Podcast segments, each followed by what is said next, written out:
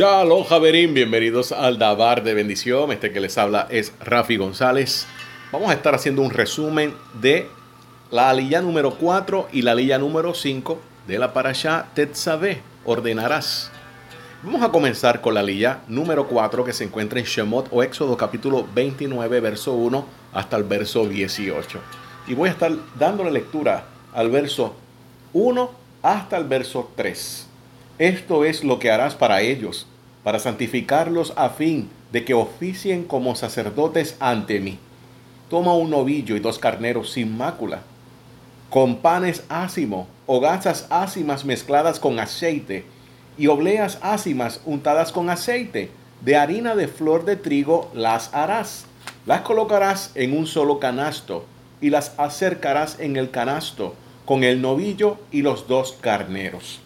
En palabras de el Humash, esta ceremonia de investidura, una vez finalizada la construcción del Mishkan o del tabernáculo, la confección de las vestimentas sacerdotales, la estructura física y los Kohanim o sacerdotes debían ser consagrados por medio de los rituales descritos en este capítulo.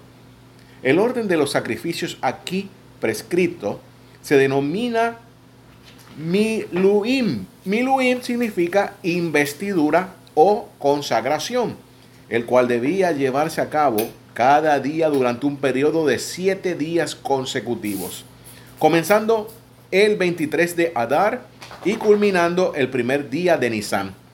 Durante estos siete días, el servicio fue realizado exclusivamente por medio de Moshe, quien poseía el rango en este momento de Cohen Gadol y llevaba vestimentas de lino blanco.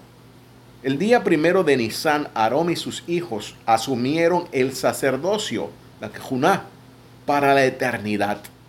Este capítulo enumera los preceptos referentes a las consagraciones en tanto que su realización propiamente tal y su punto culminante, el día primero de Nisan, aparecen descritos en Vaikra o Levíticos, capítulo 8 al 10. Los elementos del servicio de sacrificio, tales como el rito de la sangre, la colocación de las partes del animal encima del altar y otros, son detallados en los primeros siete capítulos de Vaikra o Levíticos. Por lo tanto, el comentario no los analizará en esta instancia. Bueno, primeramente, vamos a examinar esta palabra de investidura o milu, miluim en hebreo. Miluim tiene un valor numérico de 127 y 127 también nos lleva a la frase ser fuerte, hombre de oración, también a la palabra casa en hebreo veit. Veit, como se dice en esa transliteración, es igual a 127. Ahora, esto no se queda ahí. Podríamos estar diciendo que esta investidura es exclusivamente para los sacerdotes porque van a ser hombres de oración, van a ser los intercesores, van a ser los que van a responder eh, por el pueblo ante el Todopoderoso.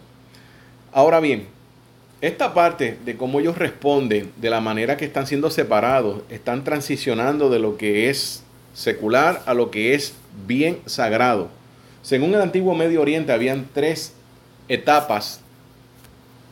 La etapa primero era eh, el punto de la impureza, luego estar limpio delante del Eterno y la tercera era la santidad, la kedusha, donde solamente se encontraba el Todopoderoso.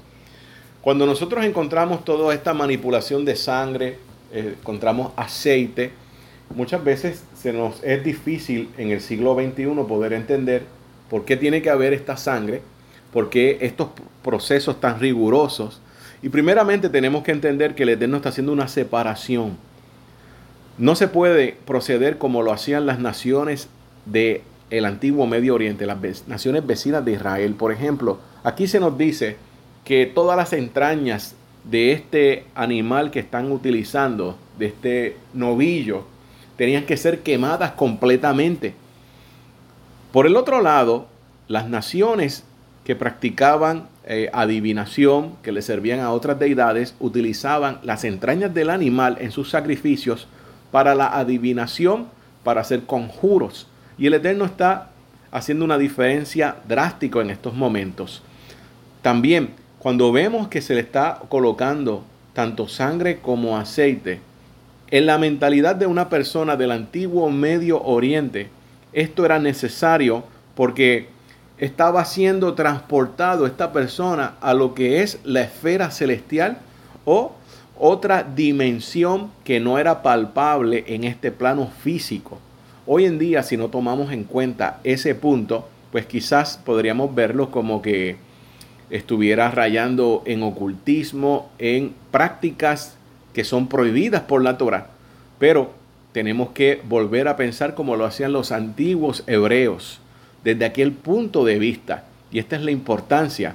Cuando nosotros volvamos a conectar nuevamente lo que es la palabra miluim o esta investidura, Jabrim, tenemos que preguntarnos por qué es necesario conocer un orden. Porque esto es lo que se transfiere en esta cuarta lilla. Un orden que se establece. Hay espacios sagrados, pero estos espacios sagrados nos hablan de este orden. Un orden necesario porque es un orden que se lo dio el Todopoderoso a Moshe Rabenu para ser enseñado a Aarón, a sus hijos, a los Kohanim. Y si nosotros pretendemos en este tiempo entrar en una restauración total, como menciona Kefa Shaliach o Pedro, el emisario, en Geburot o Hechos, capítulo 3, verso 21, de que antes de que venga el Hijo del Hombre, todo se tiene que restaurar. Entonces tenemos que verificar, examinar lo que significa la restauración. Restauración obviamente es algo que se perdió en el tiempo y nuevamente se instaura.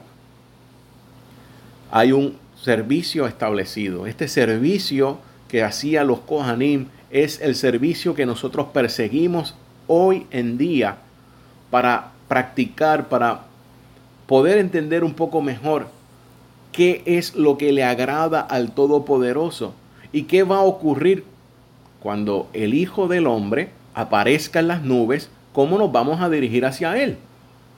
Todo esto tiene que ver con este servicio que ahora en este olé se le está haciendo ver a todos los hijos de Aarón en estas transiciones que tienen que hacer, recordando siempre que ellos van a representar al pueblo, van a ser básicamente el intercesor o los intercesores delante del Todopoderoso.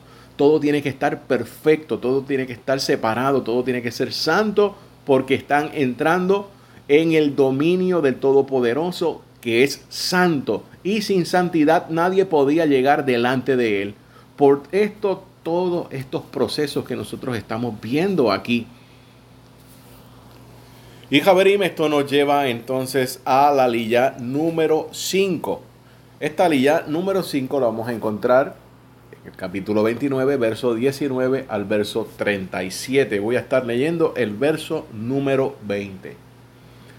Sacrificarás el carnero, tomarás de su sangre y la colocarás sobre la parte media de la oreja de Aarón y sobre la parte media de la oreja de sus hijos, la derecha y sobre el pulgar de su mano derecha y el dedo gordo de su pie derecho, y arrojarás la sangre sobre el altar en derredor.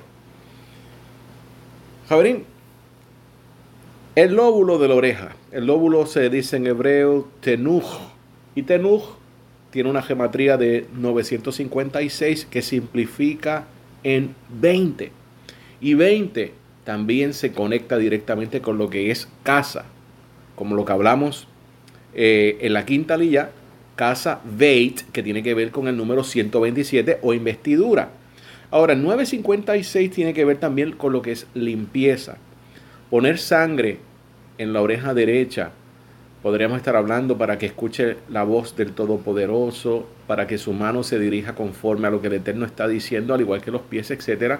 Pero analizándolo un poco más allá, la palabra también sangre, dam, en hebreo con un valor de 44 que se reduce a 8 a un nuevo principio, pero esta palabra dam está vinculada también a padre de portentos, a sacrificio, a la misma vez a una sedacá o un trabajo que te cueste. Todo esto tiene que ver con la sangre. En otras palabras, Toda persona que realmente es Torah observante Toda persona que ha confesado que nuestro Santo Maestro Yeshua es el Mesías y que el Eterno lo levantó de en medio de los muertos, realmente está obligada a llevar este testimonio de que el Mesías está en él. ¿Y cómo nosotros podemos saber que el Mesías está en él? Bueno, con los frutos. ¿Qué tipo de frutos? Obviamente frutos dignos de arrepentimiento, pero también un fruto que dé sangre. Y ustedes se estarán preguntando cómo es esto un fruto que dé sangre. Bueno, si no estamos ayudando a otros, si no estamos haciendo que nos cueste algo, no estamos derramando sangre. Y aquí tenemos que ver de que sangre que está vinculada con esto que se puso en la oreja, específicamente en el lóbulo derecho de los hijos de Aarón y Aarón mismo, está hablando de cómo ellos tienen que poner siempre básicamente la vida de ellos por la de los hijos de Israel. Ellos tienen que buscar la manera que le cueste el trabajo que están haciendo delante del Todopoderoso, que cuando cruzan ese portal o esa otra dimensión, por decirlo así, porque hablamos de lugares de santidad, espacios sagrados, que realmente esto lo están haciendo con entendimiento, lo están haciendo porque es para el Todopoderoso, para el único Elohim verdadero, y le está costando esto que ellos están haciendo. Y en el tiempo que estamos viviendo, son muchas personas que declaran que el Ribi Yeshua es el Hijo del Todopoderoso, pero no se ve muchas personas que estén derramando realmente sangre. Y esto es lo que el Eterno está buscando. Que lo que nosotros confesamos, que lo que nosotros eh, básicamente proclamamos, sea consono con las acciones que hizo nuestro Santo Maestro Yeshua, con la escuela de los Nazarenos, y así nosotros vamos a enseñar a quién le estamos sirviendo. Esta es la función en aquel momento de todos los hijos de Aarón, de cómo ellos iban a quedar separados para el Todopoderoso en una transición de siete días y el número siete se va a repetir en muchas ocasiones, dedicación del altar, dedicación de diferentes lugares.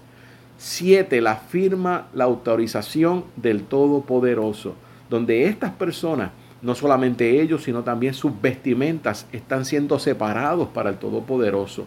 Los Kohanim, los sacerdotes hijos de Aarón, tienen un estatus más elevado que todo el resto de los hijos de Israel. Ellos están en un lugar todavía mucho más sagrado que donde se encuentran los hijos de Israel, porque representa ahora donde se encuentra el arca, donde se encuentra el dominio del Todopoderoso, un espacio sumamente sagrado. Javerín, esperando que todos y cada uno de ustedes puedan seguir disfrutando de lo que resta de noche y esto los motive a seguir indagando de los misterios de la Torah. La Javerín.